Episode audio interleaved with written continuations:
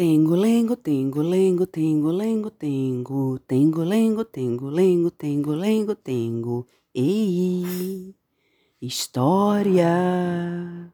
Quem quiser ouvir é só parar. Depois do plim, vai começar. Tengo, lengo, tengo, lengo, tengo, lengo, tengo, tengo, lengo, tengo, lengo, tengo, lengo, tengo.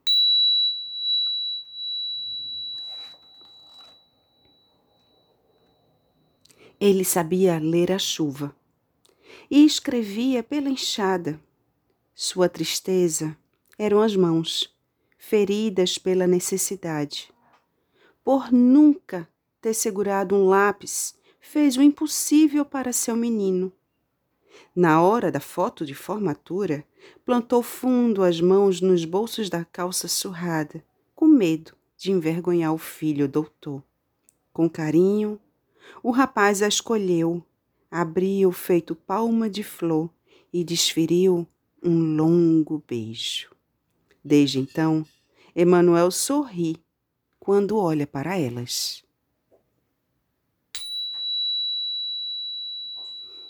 Essa história curtinha, curtíssima, está no livro Pequenos Contos para Começar o Dia que foram escritos pelo jornalista, cientista político Leonardo Sakamoto e que foi publicado pela editora Expressão Popular.